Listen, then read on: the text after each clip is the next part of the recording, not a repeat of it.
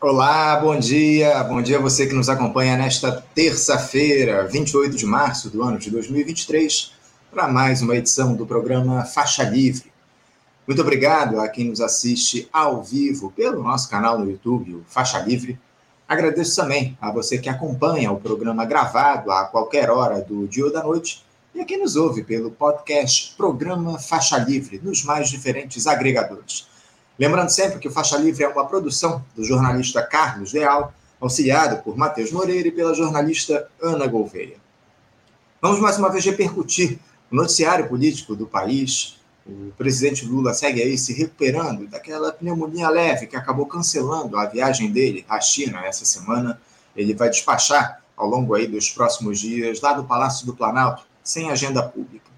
Com isso, as disputas entre Arthur Lira, presidente da Câmara dos Deputados, e Rodrigo Pacheco, do Senado, tomaram conta do noticiário, bem como o depoimento do advogado Rodrigo Tacla Duran ao novo juiz titular da 13ª Vara Federal de Curitiba, lá no Paraná, Eduardo Apio.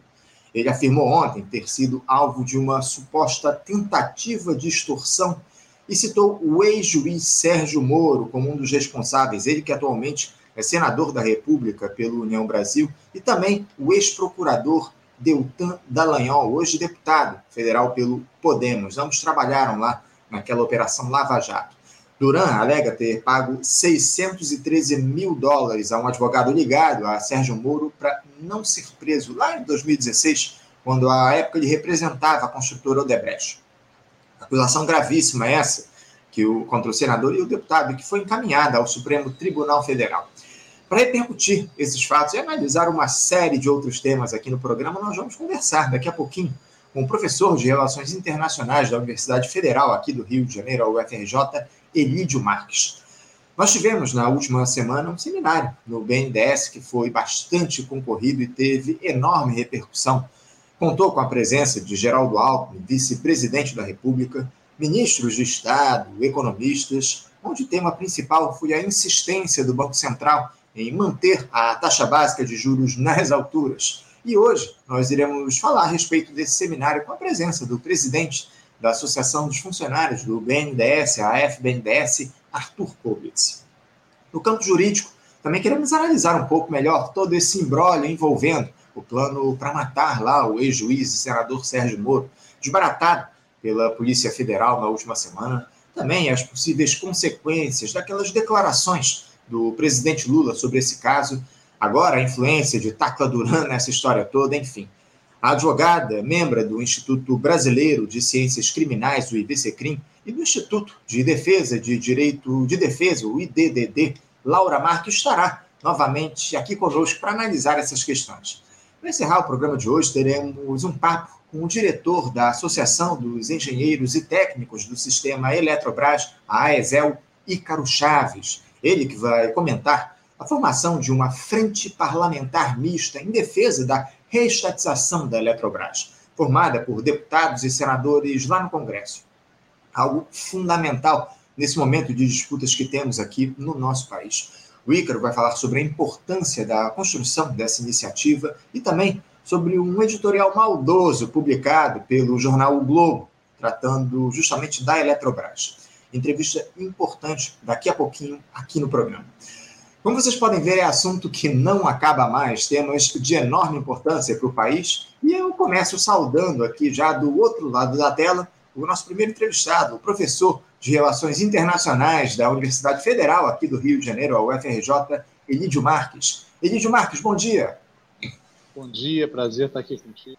Elígio, o prazer nosso. Eu só, só queria é, te dar um toque no seguinte, Elígio, eu, tô, eu voltei a ter problema com o teu áudio. Como eu te falei, você, eu acho que você está com fone no ouvido, talvez seja o problema do fone. Não sei se você desconectando o fone do, do celular, se melhora a situação. Normalmente costuma melhorar quando isso acontece. O, o fone, às vezes, ele provoca uma queda no volume do, da, da conexão. Você me ouve? Vamos tentar assim, então. Perfeito, agora está ótimo, Melhorou muito, melhorou muito o teu áudio. Te agradeço muito, Elidio, a tua participação conosco aqui no programa. Muito obrigado. Imagina, eu agradeço e, e registro a minha satisfação de estar aqui com vocês. Obrigado, Elidio, pela tua participação conosco aqui no Faixa Livre mais uma vez. Elidio, vamos caminhando aí para completarmos os 100 primeiros dias de governo Lula e observamos aí, de uma gestão com muitas disputas, algumas contradições. O presidente da República tentando se impor, falando para a esquerda aí, mas vendo integrantes aí dos seus ministérios, como o próprio titular da pasta da Fazenda, o Fernando Haddad, acenando aos neoliberais. Nada surpreendente em uma grande aliança como a que foi construída para ganhar as eleições. Elidio, você consegue identificar, por esses quase três meses e as condições impostas nesse governo, qual é a cara que terá ou que tem essa gestão Lula? Olha, Anderson, eu avalio que o principal traço é, que a gente pode identificar, os principais traços, eles passam por uma é, tentativa inicial de apresentar é, o governo como uma retomada é, dos governos Lula anteriores, é, mas se esbarrando numa dificuldade importante que é o fato de que as circunstâncias não são é, mais aquelas, não são mais exatamente as mesmas, especialmente as circunstâncias é, políticas. É, eu diria que a classe dominante brasileira sentiu o gosto de não ter limites e ela ficou mal acostumada, como se já não fosse nos 500 anos anteriores, mas especialmente mal acostumada, pior do que antes ainda, a partir de 2016. É, e ao mesmo tempo que ela procura se acomodar aí a, a, ao início do governo, né, a legitimidade natural de um novo governo recém-eleito, a própria popularidade evidente do, do, do próprio Lula, ela procura também construir as condições para manter aquela, aquela situação é, o melhor possível, que era a situação em que avançava indefinidamente por sobre os nossos direitos as instituições que minimamente as, a, a, a continham. Né? Então, essa classe dominante não, não, não parece de tudo conformada com a conciliação. Então, o que a gente percebe é um governo que acena para essa conciliação, se mostra disponível para essa conciliação, aposta publicamente nessa conciliação, ainda que sim o Lula tenha falas é, até mais duras do que ele é, tinha nos seus primeiros mandatos, dentro dessas novas circunstâncias, uh, mas uma classe dominante que uh, mostra pouco, pouca vocação é, para ceder e para conciliar. Historicamente, parece que a classe dominante brasileira só concilia quando ela realmente percebe que tem muito a perder, né? Ela só entrega os anéis quando realmente é para salvar algo maior. E não está sendo o caso nesse momento. Então, ela parece empenhada em manter o governo Lula bastante é, restrito nas suas possibilidades de cumprimento da, da sua pauta social, né?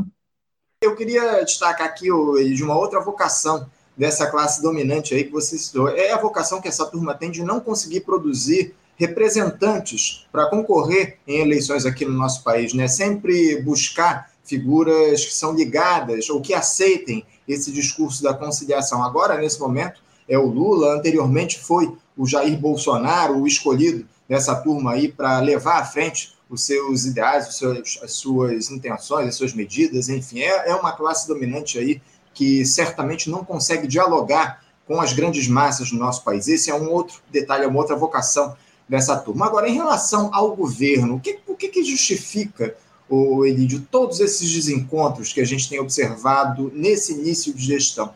Você acha que falta comunicação dentro dessa gestão Lula? É gente querendo falar mais alto diante de tantas disputas? Olha, Anderson, eu acho ainda um pouco cedo para um diagnóstico mais profundo, mas eu diria que o que me parece que é estrutural não é essa, não, não seriam questões, a meu ver, de comunicação interna e externa, embora eu concorde que a comunicação externa possa ser é, azeitada, né? como alguns já apontaram, é, apontaram por aí até porque a comunicação mudou muito, né? E para fazer essa disputa no campo comunicacional, a gente precisaria mais do que uma boa relação com os jornalistas, entre o presidente e os jornalistas, a gente precisaria mexer um pouco ou um tanto nas próprias estruturas de comunicação do Brasil. Né? Esse é um elemento estratégico que me parece que uh, alguém uh, circulava nas redes esses dias alguém dizendo é, não existe jornalismo brother. Não é para existir jornalismo brother mesmo, né? Numa suposta democracia, né? não é para existir jornalismo brother. O problema do Brasil não é a inexistência de um jornalismo brother com o Lula. O problema no Brasil é a inexistência de uma comunicação minimamente democrática. Vocês são uma exceção, mas os grandes meios de comunicação hoje estão nas mãos do sistema financeiro, né? Então a gente, a gente, se não mexer nisso, não adianta o jornalista é, ser bacana, gostar, admirar o Lula, o Lula, é, né, tratá-los como pessoas humanas, né, coisa que o outro não, não era capaz de fazer. É, não adianta, porque a gente vai ter um problema que é um problema estrutural nessa questão da comunicação para a sociedade, né? É, então, acho que essa é uma questão importante que vai precisar ser enfrentada. Agora, em relação a isso que, que, que você aponta, quer dizer, isso que aparece como, como é, desencontro, enfim, eu acho que não está consolidado ainda qual é a base política do governo. Eu não estou falando só do Congresso, né? Eu estou falando das relações com, com os jogadores né, é, do, do, do jogo dominante da política brasileira isso não está absolutamente estabelecido. A gente vê que o, o, o traço dos governos brasileiros desde meados dos anos 90 é uma intensa uh, movimentação parlamentar, o tempo inteiro aprovando reformas, né, contra reformas em geral, né, é, muito mais do que reformas, uh, medidas provisórias. E o governo Lula praticamente não testa, né, por pouco testou a sua capacidade de, de aprovar coisas no Congresso. E isso não é por acaso, isso decorre da, da, da não consolidação de uma base é, parlamentar. Grande questão para a esquerda sempre, né, que, vai, que se coloca para o governo. Quais são os métodos, quais são os caminhos, quais são as formas de construir essa relação com, é, com o parlamento. Mais uma vez, a gente tem uma expressão que o governo mostra uma postura razoavelmente conciliatória, a cena né? O líder José Guimarães falava ontem né, é, da, da, posição conciliatória em relação a Lira, Pacheco, é, diálogo, diálogo, diálogo, mas o parlamento joga, né, e, e o centrão que do, domina, sobretudo a Câmara, mas o parlamento, de uma maneira geral, joga com o, o peso que tem, né? e com o, um, o, hábito eh, do qual vem ao longo das últimas décadas, muito reforçado nos últimos seis anos. Né? Uhum. Não, sem dúvida, sem dúvida. A gente tem observado aí lá no, no Congresso Nacional essa, essa disputa que surgiu aí entre o, o Rodrigo Pacheco, o Arthur Lira, enfim, é uma, uma questão que, que apareceu ao longo desses últimos, dessas últimas semanas, na verdade, por conta lá das medidas provisórias, do rito de, de análise das medidas provisórias no Congresso Nacional, enfim. A, a, ao que tudo indica, a gente vai ter aí uma, um, um período muito difícil do presidente Lula nesse diálogo com o Congresso, por conta do poder que foi dado ao Arthur Lira. Essa é a grande verdade. A gente até tem questionado isso aqui ao longo dos últimos dias. Agora, diante a gente se aprofundar aí nesse debate a respeito do Congresso, enfim, eu queria te questionar a respeito de, uma, de um tema aí que tomou conta da, do noticiário brasileiro nos últimos dias e que sai um pouco da política e vai mais para o lado da economia. Você acha que há honestidade intelectual, Elídio, quando se defende juros baixos e uma âncora fiscal que limita os investimentos públicos no país, ainda mais numa situação grave como essa que o país atravessa? Então, Anderson, eu, eu acho que essa questão da, da disputa em torno dos juros, ela merece muita reflexão é, por parte dos setores né, democráticos, progressistas e de esquerda aí. A gente vê que foi adotada como pauta é, principal dos setores da esquerda uma, é, uma denúncia da, dos juros e uma luta contra os juros. Veja. E aí tem um pouco a ver com o assunto das medidas provisórias que a gente mencionava antes. O que me parece, Anderson, é que uh, a classe dominante no poder diretamente, né, ou indiretamente, mas de maneira muito bem representada nos seus interesses, pelo governo Bolsonaro, não perdeu a oportunidade de fazer é, mudanças que eu considero mudanças no regime jurídico-político do país. Eles fizeram mudanças na Constituição no sentido material, né? não só na Constituição formal, mas no sentido material. Eles mudaram a moldura no qual o jogo é, é, político-econômico acontece no país. Eles não perderam essa oportunidade. Eu acho que a gente talvez é, nos falte ainda um balanço mais completo do que isso. Né? É, então, é, o texto da Constituição diz que as medidas provisórias precisam passar por comissões e eles acabaram com a comissão e eles fizeram durante. Foi uma festa. O governo Bolsonaro teve uma facilidade de aprovar medidas provisórias extraordinária, sobretudo a partir da pandemia. Foi extremamente fácil para o governo Bolsonaro aprovar é, medidas provisórias, projetos de lei, emendas constitucionais, né, do, do a emenda constitucional miojo, né, que é uma criação brasileira, que é uma coisa que em minutos você vai, aprova, faz outras, outras sessões seguidas, aprova de novo. Eu venho do direito constitucional, acho um espanto tudo isso, né? A naturalidade com que tudo isso foi recebido por grande parte da sociedade brasileira, da mídia, com pouca capacidade de barulho por parte da oposição. E dentro dessas mudanças de regime, né, houve uma mudança muito grave, muito séria, muito importante, que é a tal da autonomia do Banco Central. Veja, não é um raio em céu azul no mundo, há muitos outros países que adotam algum grau de autonomia dos seus é, bancos centrais, é, um, é, uma, uma, é uma, um tipo de mudança que é, o neoliberalismo tem é, imposto às democracias liberais é, do Ocidente, mas para o caso brasileiro é algo gravíssimo, né? É algo gravíssimo. A gente vê em certos momentos que é, a própria Globo, né, tratando um pouco assim, como se a gente tivesse, na verdade, dois presidentes igualmente legítimos, né? O presidente da República e o presidente do Banco Central, Roberto Campos Neto, né? É, ainda carrega um pouco do, do simbolismo do, do, do, nome do seu, é, do seu antepassado. É, e aí, Anderson, eu fico pensando como a gente precisa refletir um pouco sobre isso. Veja, eu, eu não, eu não é, não retiro a legitimidade é, de quem quer fazer a discussão sobre quais são os caminhos táticos para se fazerem as lutas políticas. Mas eu quero dizer muito claramente que é, lutar contra os juros sem lutar para uma mudança nessa estrutura de poder de definição de algo tão importante para a macroeconomia do país quanto os juros, com reflexos profundos na vida cotidiana de todo mundo, é lutar contra moinhos de vento. Né? É, é, um, é um pouco como a gente fazer uma oração, né? tudo bem, você pode fazer, você pode ter fé no que você quiser, a liberdade de crença está é, consagrada aí, por enquanto, na, na, na Constituição. Agora, uh, como se luta contra os juros? Né? Você luta é, por coisas que você possa ter poder político para poder fazer aquela modificação. Então, você, no, no, no fundo, é, talvez é, alguém possa defender que a mediação nesse momento, até se criar uma consciência, um movimento, é falar contra os juros. Tá, tudo bem. Aí você vai lá, a pessoa vai lá defender essa, essa tática. Mas não existe luta contra os juros, existe luta contra a autonomia do Banco Central, existe luta contra né, esta presidência do, do, do Banco Central absolutamente entregue a um setor.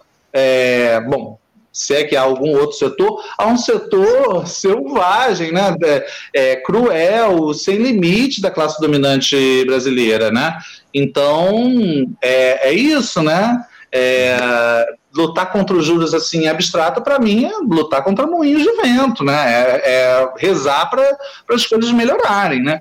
O que existe é a luta contra essa estrutura que permite que a gente tenha uma, um, uma chefia de Banco Central, comando do setor monetário de juros no Brasil, completamente. É, ele é autônomo em relação a quê? Ele é autônomo em relação aos interesses do, da, da, das maiorias da população, autônomo em relação a, toda, a, as normas, a, a, todas as normas constitucionais, autônomo em relação ao programa de governo que foi eleito, e é, é, em relação a isso que ele é autônomo, né? E, e, isso precisa ser discutido e a gente precisa acumular força para poder mudar essa, essa condição. Senão a gente vai ter isso, né? Oficializamos um sabotador né, do, do, do país e das maiorias na chefia de um quase que um poder, né? O Banco Central vira quase que um poder independente, extremamente importante. Né? Sem dúvida, sem dúvida. Discussão objetiva em relação aos interesses que estão envolvidos por trás aí desses juros altos, enfim, dessa retórica neoliberal que avança aqui no nosso país já há muito tempo e que, lamentavelmente, eu não vejo uma mudança nesse quadro a partir do governo Lula. Está muito claro aí que vai tentar se buscar aí essa, essa ideia de, de conciliação, de redução de juros, de redução de danos aqui para a população do nosso país, enfim, não sei até que ponto a gente vai conseguir avançar no sentido de estabelecer uma cidadania efetiva para a população pobre do nosso país. Ô, ô Elidio, parece aí que está claro para todo mundo que, e eu queria já mudar um pouquinho de assunto, que o limite para o apoio dessa mídia dominante aí ao governo Lula é a agenda econômica.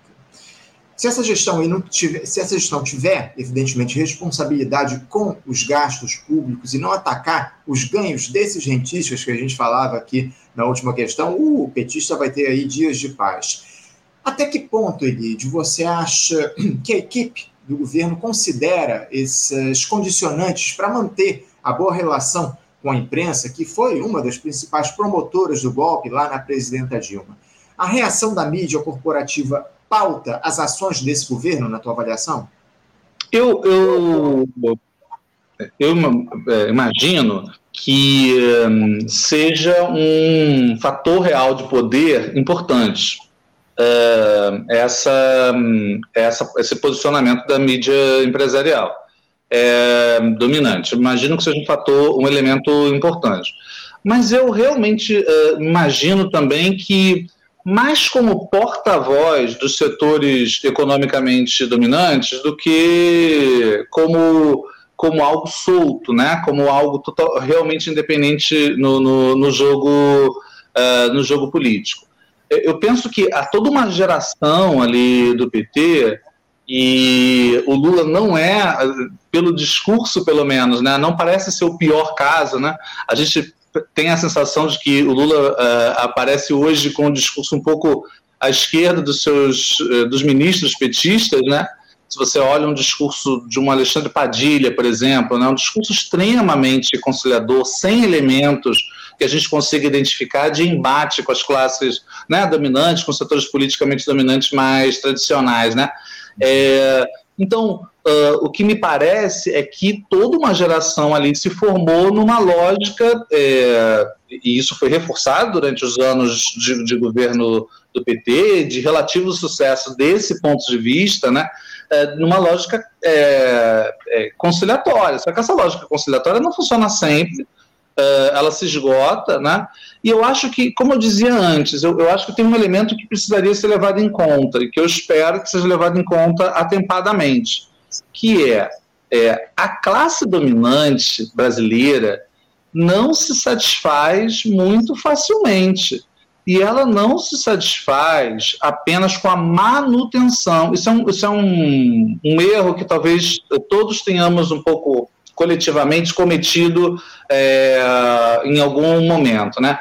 Um pouco essa ideia de que a classe se satisfaz com é, a manutenção da, das suas posições. Se ela se satisfizesse com a manutenção das suas posições, ela não teria derrubado a Dilma, como uma, uma parte do, dos, dos né, analistas é, é, mais à esquerda chegou a imaginar isso, né, que ela não se é, animaria a derrubar a Dilma porque ela não estava perdendo, os lucros dos bancos não estavam baixando. Não é assim que a classe dominante funciona. A classe dominante ela é, tem uma pulsão de expandir permanentemente os seus ganhos do ponto de vista econômico, mas também a solidez, a consolidação, o aprofundamento uh, do seu domínio do ponto de vista institucional, político, ideológico. Ela está acostumada a ir avançando, ela tem uma inércia, né? É, que não é uma inércia de um objeto parado, é a inércia de um objeto que está avançando em direção à, à, à consolidação cada vez maior desse, desse domínio. A gente tem que ter essa noção. Porque se a gente não tiver essa noção, essa noção, a gente vai acreditar erradamente, do meu ponto de vista, de que basta não mexer muito com a, a, o conjunto da classe dominante ainda compensá-la com algumas outras coisas, a melhoria do comércio com a China, etc., uh, que ela vai ficar quieta, né?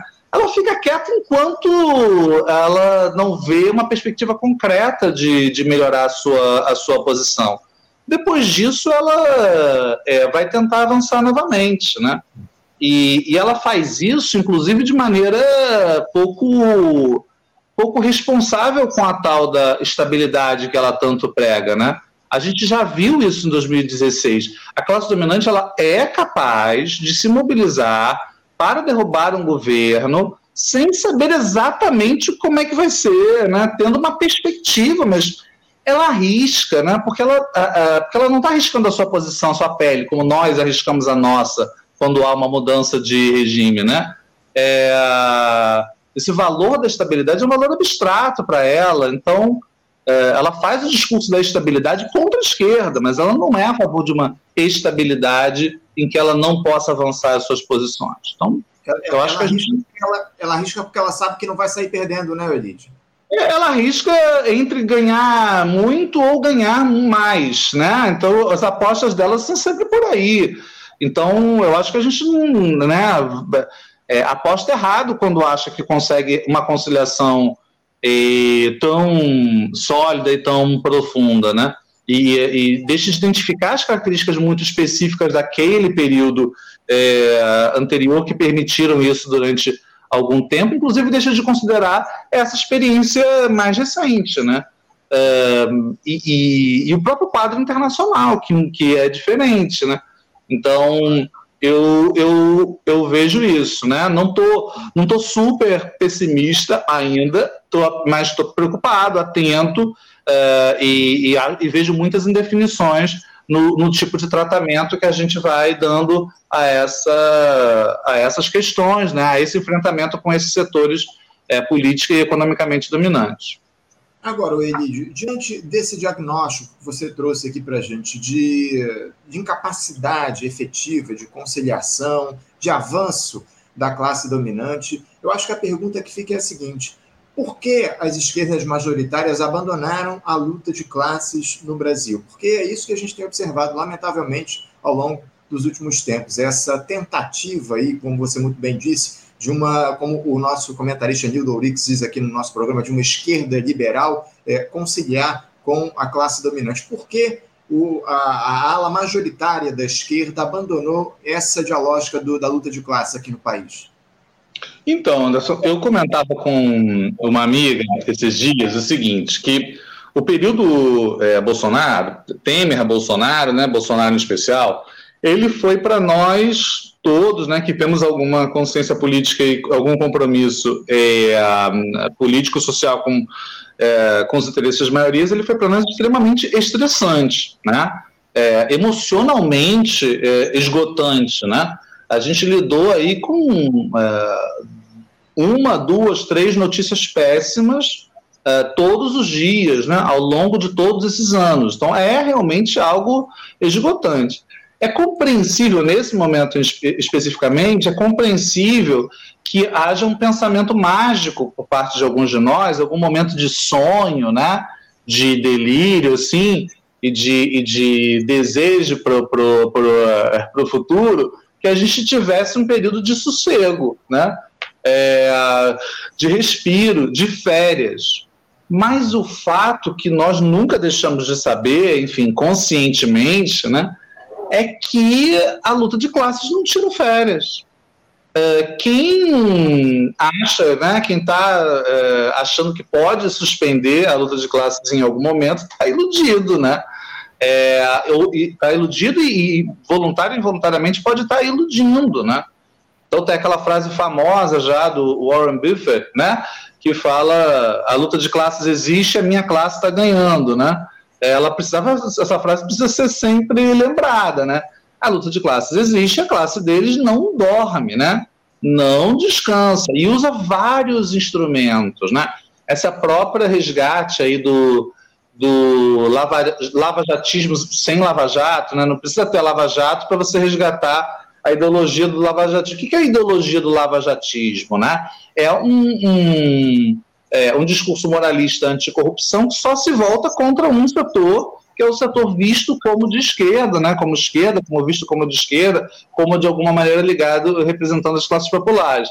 Então, é, quando né, a mídia, uma parte do, dos setores dominantes sai em defesa do Sérgio Moro, né, é, daí a importância potencial, que eu não sei como é que vai se desenvolver, dessas denúncias sobre, sobre ele, ela está, na verdade, resgatando um ativo Uh, que é um ativo que nesse momento não é para derrubar o governo, né, mas é um ativo para manter o governo em outra agenda, né, tentar manter o Lula e o governo nas cordas, né, que é trazer essa questão do, do, do, do, do Sérgio Moro, né, do Moro como um herói que não foi tudo.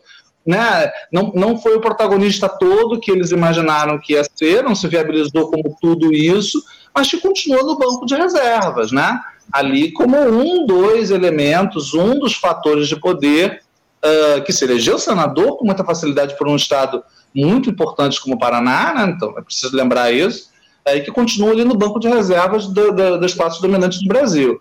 É, então, é, o que eu vejo é pouquíssima trégua. Não, a gente não teve aquela trégua dos 100 dias, dos seis meses, do primeiro ano, que alguns podiam ter imaginado, sonhado. E o que eu vejo é isso: são os setores tradicionais, uh, nesse momento, uh, além daquele golpismo do dia 8, né, uh, além desse setor mais golpista, a gente tem uma, uma, um amplo setor da direita, inclusive com gente no governo, com ministros, né, uma, toda uma parte do ministério, né, aí meio provisoriamente, né, como, como uh, as declarações de membros do próprio governo indicam, né? Os ministérios ali que são do PSD, da União Brasil, do União Brasil e tudo isso, ali provisoriamente, então toda uma classe dominante que, que, que é, procura moldar o caminho desse, desse governo, né? É, de maneira muito mais forte, muito mais dura e muito mais explícita do que aquela, do que, do que conseguiu fazer no primeiro governo, nos primeiros governos Lula. É, tá claro que o Sérgio Moro ele deve continuar aí como um fator de desestabilização desse governo Lula, é o que a, mídia dominante tem tentado trazer aí ao longo desses últimos dias. Falar em, em oposição, em desestabilização, Elidio, ontem o Jair Bolsonaro ele aceitou, parece lá, um convite do Valdemar da Costa Neto para ser presidente de honra do PL, recebendo lá um salário do patamar de ministro do Supremo Tribunal Federal, algo na casa dos 39 mil reais. A ideia é fazer com que o ex-capitão viaje o país aí para eleger prefeitos daqui, não, não vem na verdade, em 2024. Só lembrando que a volta do Bolsonaro dos Estados Unidos aqui para o país, onde ele está desde o fim do ano passado, está prevista para a próxima quinta-feira. Qual é a força política, de que o bolsonarismo ainda tem hoje, sem o poder do Estado nas mãos? Como é que você observa aí essa força do, do Jair Bolsonaro e da sua horda hoje no país? Olha, Anderson, eu não subestimaria, não. E, veja, uh, é claro que o Bolsonaro uh, perde muito com, a, com o fato de não estar na presidência. Ele perde o que tradicionalmente se chama o poder da caneta, né? Uh, ele perde a possibilidade de fazer medidas que busquem uma base mais de apoio mais popular, ele perde diretamente a, a, o esquema dele de, de poder com o centrão, com né, setores empresariais, tudo isso, de maneira direta. Mas, veja, Anderson, eu vejo assim, na política, o poder ele é sempre relativo a outros poderes, né, efetivamente existentes.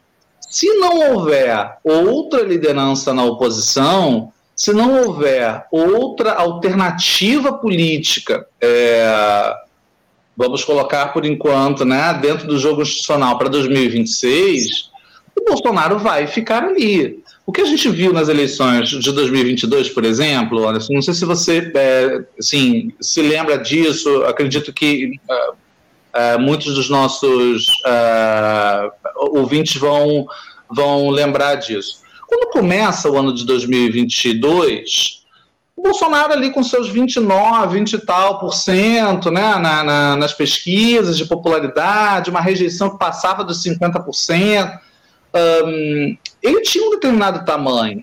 Conforme o Sérgio Moro foi inviabilizado, conforme é, outras alternativas da direita foram sendo inviabilizadas, uma parte dos setores, inclusive politicamente organizados, inclusive na, que chegaram a rejeitar o Bolsonaro e se afastar do Bolsonaro, vão voltando para ele.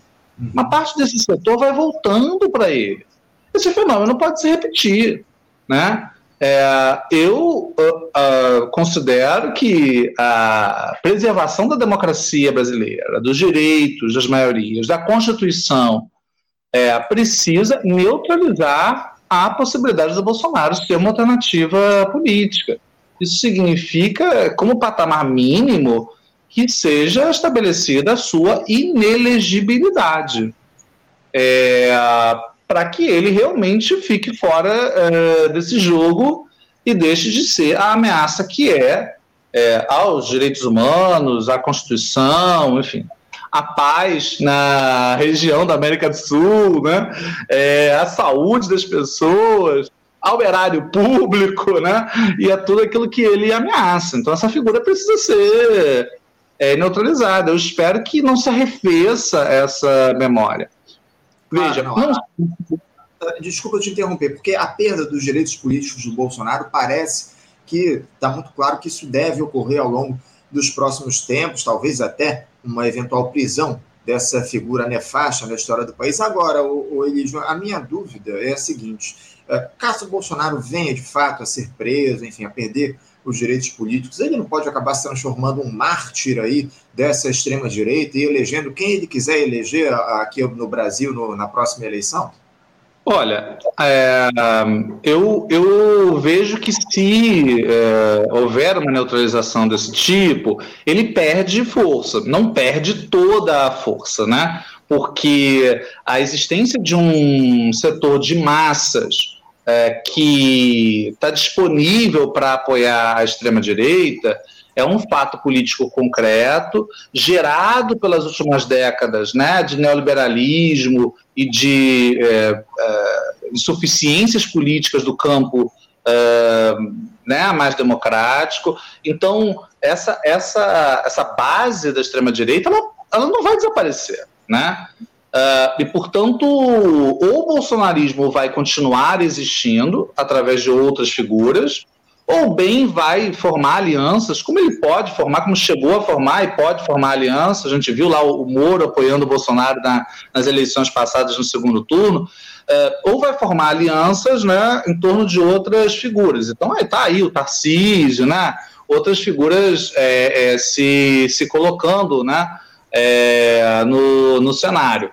Então, veja, é, eu não acredito que isso vai desaparecer, porque para isso desaparecer a gente precisa de uma mudança estrutural tão profunda quanto aquela que produziu essa base de massas, né, é, para a extrema direita no Brasil, né? Uh, e então isso não vai desaparecer. Agora, eu acho que enfraquece a possibilidade dele diretamente indicar. Ele pode fazer parte da coalizão, mas diretamente indicar um, um eventual candidato é, viável. É, mas é isso, né? De, de, de todo modo, é importante também ressaltar: você está falando, eu não tenho certeza se o Bolsonaro realmente vai voltar no dia 30, porque ele está sempre mudando de posição, de, de, de, de, é, de tática, né? Mas se realmente ele voltar no dia 30, a gente está falando de uma volta na véspera do aniversário do golpe de 64, né? É, num, num, momento em que o país acaba de vir de, um, de uma tentativa de golpe, de uma emulação do, do, é, do golpismo e da ditadura é, nefasta, né, no dia 8 de janeiro, com toda a, a, repercussão e a rejeição que isso teve nos canais institucionais e, e oficiais aí, né, é, inclusive midiáticos. Então é uma ousadia, né? É, muito significativa do campo dessa extrema-direita. E eu acho que uma pergunta que fica para nós é, é, que horas vai ser? Eu estou aguardando assim, saber que horas vai ser a nossa uh, mobilização, porque vai acontecer isso, vai acontecer uma mobilização na, chegada do Bolsonaro, vai acontecer uma mobilização no dia, no dia 31, e a gente vai fazer o que no final de semana seguinte e numa nota de, de repúdio. É, é, um pouco inacreditável, assim. Você perguntava, na, na, pergunta anterior, você colocava quando é que a esquerda abandonou a, a, a luta de classes. A, a luta de classes não nos abandonou, o que a gente precisa é voltar a ter consciência dela e a lutá-la, né? É, inclusive, inclusive nesse tipo de mediação política. Eu sei que nós estamos, além da própria liderança do Lula, há uma fragilidade dos instrumentos é, de organização de luta, mas eles precisam ser reconstruídos, recolocados em, é, no caminho, porque não houve um grande ato pela democracia depois do dia 8. A gente não teve uma grande mobilização é, antigolpista, né? houve coisas pontuais, né? É, mas não teve essa grande mobilização e continuamos sem agenda nesse sentido. Né? É, há lutas, respeito muito essas lutas, há, há diversas lutas, né? vocês pautam essas lutas, a questão da Eletrobras, que vai ser pautada hoje ainda no programa, a questão da revogação do ensino é, médio, a luta uh, sobre a questão dos juros, sobre a qual eu coloquei os questionamentos que eu coloquei, mas é uma luta é, abraçada aí por, é, por frentes e articulações do campo popular, que eu respeito, é, mas é, ainda com dificuldade de produzir uma, durante o governo Bolsonaro, houve mobilização permanente, Anderson. O lado dele se mobilizou permanentemente. O que viabilizou foi a pactuação com as classes dominantes e com o centrão, né? militares, centrão, classe dominante, base popular via é, igrejas. Então, o que viabilizou essa, essa pactuação mas isso foi é, referendado, isso foi amalgamado, isso foi publicizado por uma mobilização quase que permanente. Né? Houve, houve, atos em favor do Bolsonaro, em torno do Bolsonaro, o governo inteiro. Eu não estou propondo que o Lula reproduza o, a estética, né? certamente que não, o discurso, certamente que não, é, a forma de mobilização daquele pessoal mas eu realmente acho difícil que a gente consiga avançar sem, sem ter do nosso lado mobilização também. E, e o diagnóstico, lamentavelmente, é esse, Elidio. Infelizmente, é só a extrema-direita que consegue mobilizar as grandes, grandes massas aqui no nosso país nos últimos anos. A gente não vê aí algo que seja trazido pela esquerda no nosso país, mobilizações de massa, povo nas ruas. Infelizmente, há essas mobilizações, esses protestos pontuais que você muito bem citou aqui na sua última resposta, mas não há, lamentavelmente, uma ação efetiva do, do povo ou da, das próprias esquerdas aí para mobilizar as pessoas na rua né, nessa luta de classe tão necessária que a gente tem aqui e que se intensifica cada vez mais a necessidade, a importância das pessoas exigirem aí direitos no, nas ruas do nosso país. O, o Elis, falando ainda sobre essa volta do Jair Bolsonaro, aproveitando esse tema, como você citou, eh, ele deve voltar aí na próxima quinta-feira, caso não, não mude a estratégia dele, ele que vive mudando de estratégia o tempo todo, enfim. Mas você acha que esse retorno do ex-capitão ele pode de alguma forma afetar o governo Lula? Você acredita que ele vai partir para um embate aberto com o petista, tentando, como ele sempre tentou fazer ao longo do seu mandato, o controle da pauta política do país? Essa verborragia do Lula, que acabou falando que não devia lá em relação a esse plano descoberto pela Polícia Federal para matar o Sérgio Moro, enfim. Você acha que essa verborragia pode, de alguma forma, prejudicar o atual presidente nessa disputa, que é algo que tudo indica deve se abrir com o Jair Bolsonaro de volta ao Brasil? Então, é, eu, eu acho, é, e pode parecer um pouco contraditório, mas tem uma atenção, mas não é, mas não, não vejo como é, paradoxal o seguinte: ao mesmo tempo que te respondi agora há pouco, eu não subestimaria o Bolsonaro, né? É, e, e, a sua e as suas possibilidades, né, do futuro. O, o Trump não morreu nos Estados Unidos politicamente, é, apesar, né? É, da, das barbaridades que disse, que fez, né, que continua dizendo e fazendo, ou talvez até por causa delas continua mantendo uma base significativa. Então eu não subestimaria o Bolsonaro, mas eu acho que uma das piores coisas que pode nos acontecer é que uh, a gente, de maneira é, consciente ou mesmo inconscientemente, nesse caso, uh, eleja o Bolsonaro o tempo inteiro, uh, pelo menos enquanto isso for evitável, uh, me parece que seria um erro eleger o Bolsonaro o tempo inteiro como o grande interlocutor, como o grande oponente. Isso é uma tentação. Veja, é, o Macron escolhe a Le Pen como sendo a sua principal é, opositora. Uh, o Biden escolhe o, o Trump, né, em determinados momentos, como seu principal opositor. E escolhe por, uma, por razões que têm a ver, inclusive, com o cálculo de que são adversários mais fáceis de ganhar. São adversários difíceis, mas mais fáceis de ganhar do que outros, né? Poderiam ser. Eu acho que isso seria um erro muito grave. Eu espero de verdade, realmente acho que isso pode ter acontecido, que o sufoco que nós passamos no segundo turno das eleições do ano passado, primeiro no segundo especialmente, em especial, tenha nos ensinado a todos, né, inclusive ao setor que está no governo, que não dá para brincar disso, né? É, que isso é perigoso demais, que isso arrisca demais a nossa pele, nosso pescoço, a nossa, né, a, a nossa possibilidade de fazer luta política.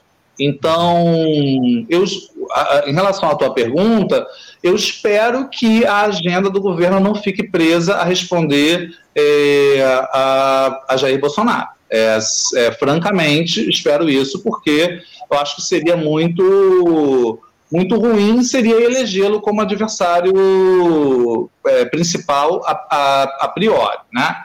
Daí também eu achar, achar que tem importância o fato dele ser eventualmente é, tirado do jogo formal, pelo menos, né?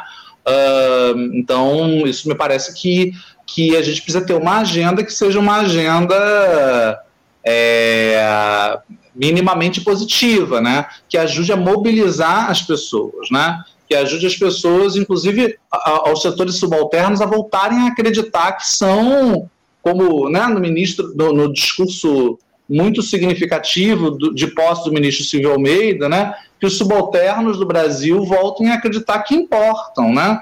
É, então, é muito importante, do meu ponto de vista, que, que isso se reflita é, na agenda, no discurso, na prática política do governo. em relação à questão que você coloca sobre a comunicação, é, é, é, curioso, né? Assim, porque me parece que na campanha a comunicação do Lula começou mais atrapalhada, depois ela é, recebe, é, passou por um período de razoável estabilidade né, durante é, a campanha até o seu final. Parecia que as palavras e os discursos estavam todos bastante bem medidos ali para cada situação, para cada momento. Uh, e é, é, um pouco surpreendente, um pouco curioso sobre é, esses últimos dias antes da, da, do diagnóstico né, da, e do afastamento pela doença, o comportamento do Lula. Eu fico assim, bom, ou ele está sabendo alguma coisa ainda pior do que a que nós já estamos, nós, nós estamos sabendo de uma série de coisas muito graves, né? Sobre o Brasil e sobre os riscos que o Brasil passa e sobre tudo isso. Ou ele está sabendo de algo ainda mais grave, né, do que a gente, está diagnosticando algo ainda mais, porque ele, ele parece tenso, ele parece em campanha, é como se ele estivesse disputando a eleição mesmo, né? Eu não estou fazendo essa crítica com o mesmo sentido que a direita faz, o Lula tem que descer do palanque. A direita, quando fala isso, fala uh, para dizer que o Lula tem que parar de acenar com direitos e políticas sociais. O que eu estou dizendo não é isso, pelo contrário, Lula tem que apostar mais no, no, no campo dos, dos, dos, direitos e das políticas sociais, muito mais do que né, é, já tem feito para poder reverter essa, esse quadro geral e essa base de apoio da extrema-direita. É, quando eu digo isso, eu digo sobre uma questão mesmo de, de, é, de comunicação, de postura, né? É, é, estranho que um presidente responda com três meses de governo como se ele estivesse sendo fustigado, né? Como se ele estivesse sendo, como se tivesse um, um, um, processo contra ele rolando. Então, eu me preocupo, né? Eu espero que seja realmente um, uma questão de, de, de gestão de comunicação que possa ser equacionada nesse grau mais superficial. Eu não me preocupo tanto com o fato de algumas direitas, é, né, assim, as, as Vera Magalhães da vida, sei lá quem, né? É, isso, para mim, é uma coisa mais, mais óbvia, mais compreensível mesmo. Existe todo um setor aí da direita liberal que chegou a votar no Lula, apostar no Lula, o meio que, né? Apostar, o meio que, né? Insinuar para o Lula que na verdade queria uma coisa impossível, queria que o Lula fosse o candidato dos sonhos dele, né? queria que o Lula fosse o Alckmin, né? Então isso não, não, não, vai, não se realizou mesmo, eu acho normal que esse pessoal mostre alguma frustração, né? É, o Lula não ser esse gentleman da direita liberal com o qual eles sonhavam. Isso aí é normal, tranquilo. Agora, é, de outro lado, eu, eu realmente vejo que essa, essa comunicação precisa ser melhor burilada para passar uma mensagem mais nítida sobre qual é a agenda que o governo está tá tocando, né? Claro, claro. É, você falou aí sobre o Lula não descer do palanque, enfim, o Bolsonaro passou os quatro anos de mandato dele fazendo campanha, né? Essa é a grande questão. A gente sabe muito bem qual foi o modus operandi desse sujeito durante o período em que ele esteve aí ocupando o cargo de presidente da República. A gente citou o Sérgio Moro tangencialmente aqui no nosso papo, Elidio. Ontem a gente teve aí o depoimento do advogado Rodrigo Tacla Duran ao novo juiz da titular da 13ª Vara Federal lá de Curitiba, no Paraná, o Eduardo Apio. Na ocasião, o advogado Tacla Duran afirmou ter sido alvo de uma suposta tentativa de extorsão e citou o ex-juiz Sérgio Moro, aí, atualmente senador pela União Brasil, e também o ex-procurador da Lava Jato, Deltan Dallagnol, hoje deputado federal pelo partido Podemos. Duran alega ter, ter pago aí 613 mil dólares a um advogado ligado a Sérgio Moro para não ser preso, lá em 2016, quando a época representava a construtora Odebrecht envolvida naquele escândalo da Lava Jato. O caso foi enviado ao ministro Ricardo Lewandowski, do Supremo Tribunal Federal, por envolver figuras com prerrogativas de foro, e o Tacla Duran, que vive na Espanha, ele foi encaminhado ao Programa Federal de Testemunhas Protegidas. Ou seja, depois de todo aquele auê provocado pelas ameaças ao Sérgio Moro, essa turma aqui que segue endeusando o ex-juiz, o, o, o Elidio, mesmo depois de todas as revelações aí que surgiram ao longo dos últimos anos, terá dias difíceis pela frente, né? Como é que você avalia essas revelações do advogado Tacla Duran, que já vem se dando ao longo dos últimos anos, na verdade, né, Edith?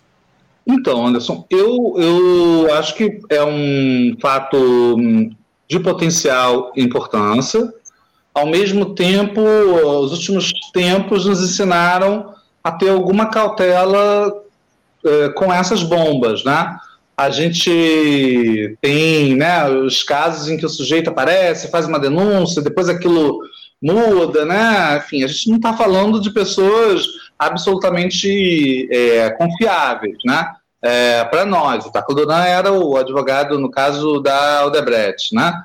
É, então, eu acho que a gente deve ter alguma, alguma cautela, é, sem dúvida nenhuma, é, é, esperar e, e enfim, uh, cobrar, né? Que as autoridades uh, correspondentes façam o seu trabalho com o rigor uh, devido uh, sobre isso, mas com cautela para que a gente não vitimize né, o, o, Sérgio Moro, que funciona como um mito para os seus seguidores, né, é o, é o outro mito, né, é o mito do B, né, é, então, para que a gente não, não o vitimize, não o torne vítima de uma é, injustiça, de uma acusação injusta, né?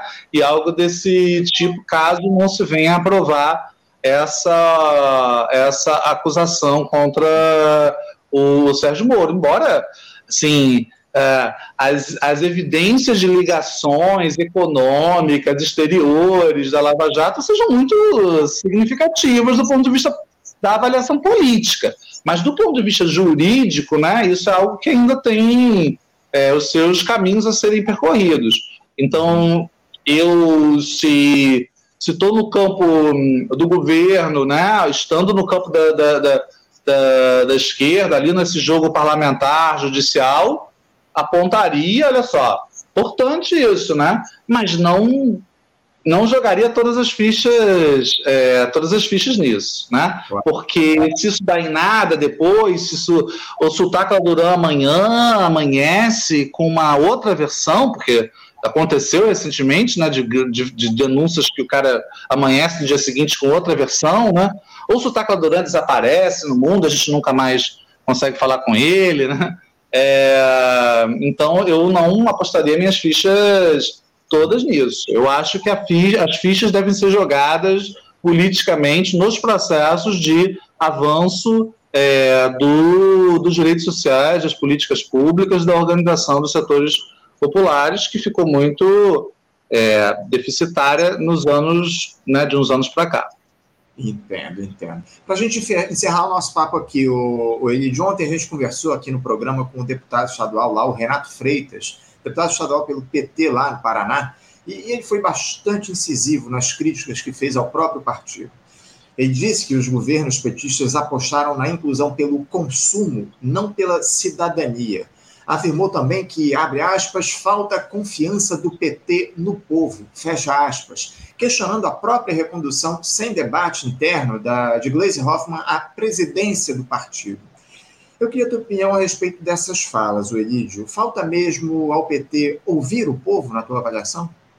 Então, eh, primeiro registrar a minha admiração pela resistência do deputado Renato Freitas. Eu acho que o embate que se deu ali, quem eventualmente não esteja, imagino que a audiência do Faixa Livre está informada, ligada é, sobre isso, mas quem eventualmente não tenha, tenha perdido algum episódio, vale a pena ir lá pesquisar sobre isso. O Renato Freitas sofre uma perseguição é, absurda, né? É, eu acho que uma coisa que a gente precisa discutir mais é, é o fundo racista da nossa extrema-direita, dessa estrutura de extrema-direita no Brasil. Ela ainda não se sente à vontade, na maior parte do tempo, para falar explicitamente na, na, nesse racismo, mas ela é racista. O racismo é um grande motivador da mobilização de massas da, da, da extrema-direita. Né? Essa classe média né, que se mobiliza é, muitas vezes é uma classe média é, marcada por esse racismo, que ela não é capaz de, é, de, de, verbalizar publicamente, né? Então acho que a gente precisa estudar e localizar melhor o peso do racismo e, e portanto, do combate ao racismo na luta política é, no Brasil. Então, é, o Renato Freitas merece toda a minha solidariedade e admiração pela grande é, luta que ele travou e que acabou é, vencendo politicamente, né, ao ser eleito deputado estadual num estado difícil politicamente no Brasil nesse momento, que é o estado uh, do Paraná. Eu, eu uh, uh, em, relação às declara em relação às declarações e a, e a posição é, do PT, o que eu posso dizer é que não sou do PT há muitos, há muitos anos, né? É, mas o que eu posso dizer é que há sim uma sensação de ter comprado do partido, né, de grande parte dos seus dirigentes, com exceções como o Renato, né, é, ter comprado um pouco essa ideia da representação passiva, né? É, então o povo vai lá, vota, o PT dentro do jogo político quem melhor repre representaria os interesses dessa, dessa, dessas maiorias e fica em casa, espera, espera os resultados e aí com base na popularidade dos governos você elege outros governos, e isso realmente acho que é muito limitado. É claro, a gente vive numa democracia representativa, a gente sabe do peso, da importância que tem as instituições eleitorais, o voto, o fato do presidente ser uh, Lula ou Bolsonaro faz bastante diferença do meu ponto de vista, uh, mas não me parece que isso seja suficiente. Então, eu tenderia a é, torcer e esperar que o alerta do, do jovem combativo deputado Renato Freitas, que venceu a sua batalha com combatividade, sem ceder, né, sem conciliar com seus algozes, servisse de inspiração à direção política da esquerda brasileira de uma maneira geral. Não falaria. É claro que o PT tem um papel especial, né? Mas o PSOL também tem papel, né? Organizações que não são é, é, partidos políticos também tem é, papel, intelectuais, setores na universidade, e eu acho que todos deveríamos nos sentir interpelados e alertados pelo que disse o, o, o Renato é, sobre, sobre essa questão. Não há transformação possível. Eu diria mais do que isso. Não há resistência possível à extrema-direita sem nós apostarmos nas capacidades do povo, né, dos setores subalternizados historicamente, minorizados politicamente. Ou a gente aposta nisso, num crescimento disso, né, É, que tem várias, verdade, ah, o mundo mudou, o mundo não é mais. O que, que qual é o papo que vem, né? Ah, o mundo não é mais o mundo do, só dos sindicatos, o mundo não é mais o mundo só das, das centrais sindicais. Muito bem, então não é só mais aquele, mas é mais o quê, né?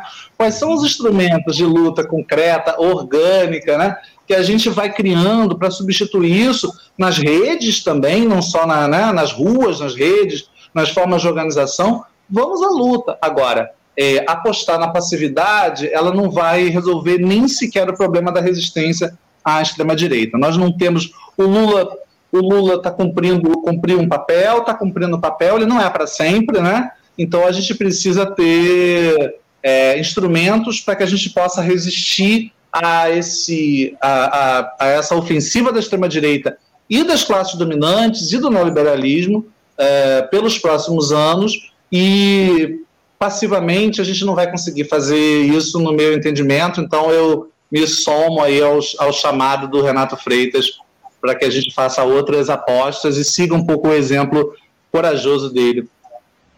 É isso, Elídio. Te agradeço muito, Elídio, a tua participação conosco aqui no nosso programa, abrindo as entrevistas nesta terça-feira. Muito obrigado por você Eu agradeço. aqui no nosso programa. Uma alegria te receber mais uma vez aqui no Faixa Livre e certamente a gente volta a conversar numa outra oportunidade aqui no nosso programa. Elídio, muito obrigado pela tua presença. Um bom dia para você, um abraço forte e até a próxima. Bom dia, abraço grande. Conversamos aqui com Elídio Marques, o Elídio, que é professor lá da Universidade Federal do Rio de Janeiro, professor de Relações Internacionais da UFRJ, nos cedeu aí essa longa entrevista a respeito da situação política e aqui do nosso país, enfim, um ótimo papo com o Elídio aqui no nosso programa. Você, ouvinte do Faixa Livre, pode ajudar a mantê-lo no ar. Faça sua contribuição diretamente na conta do Banco Itaú, agência 1964, conta corrente 03004 dígito 1. Essa conta encontra-se em nome da Associação de Funcionários do BNDES, a AFBNDES, uma das nossas entidades patrocinadoras, mas seus recursos são destinados exclusivamente para o financiamento do nosso programa. Você pode fazer a sua doação de qualquer valor utilizando também a nossa chave Pix, que é ouvinte@programafaixalivre.com.br. Sua contribuição é fundamental para a manutenção desta trincheira radiofônica no ar.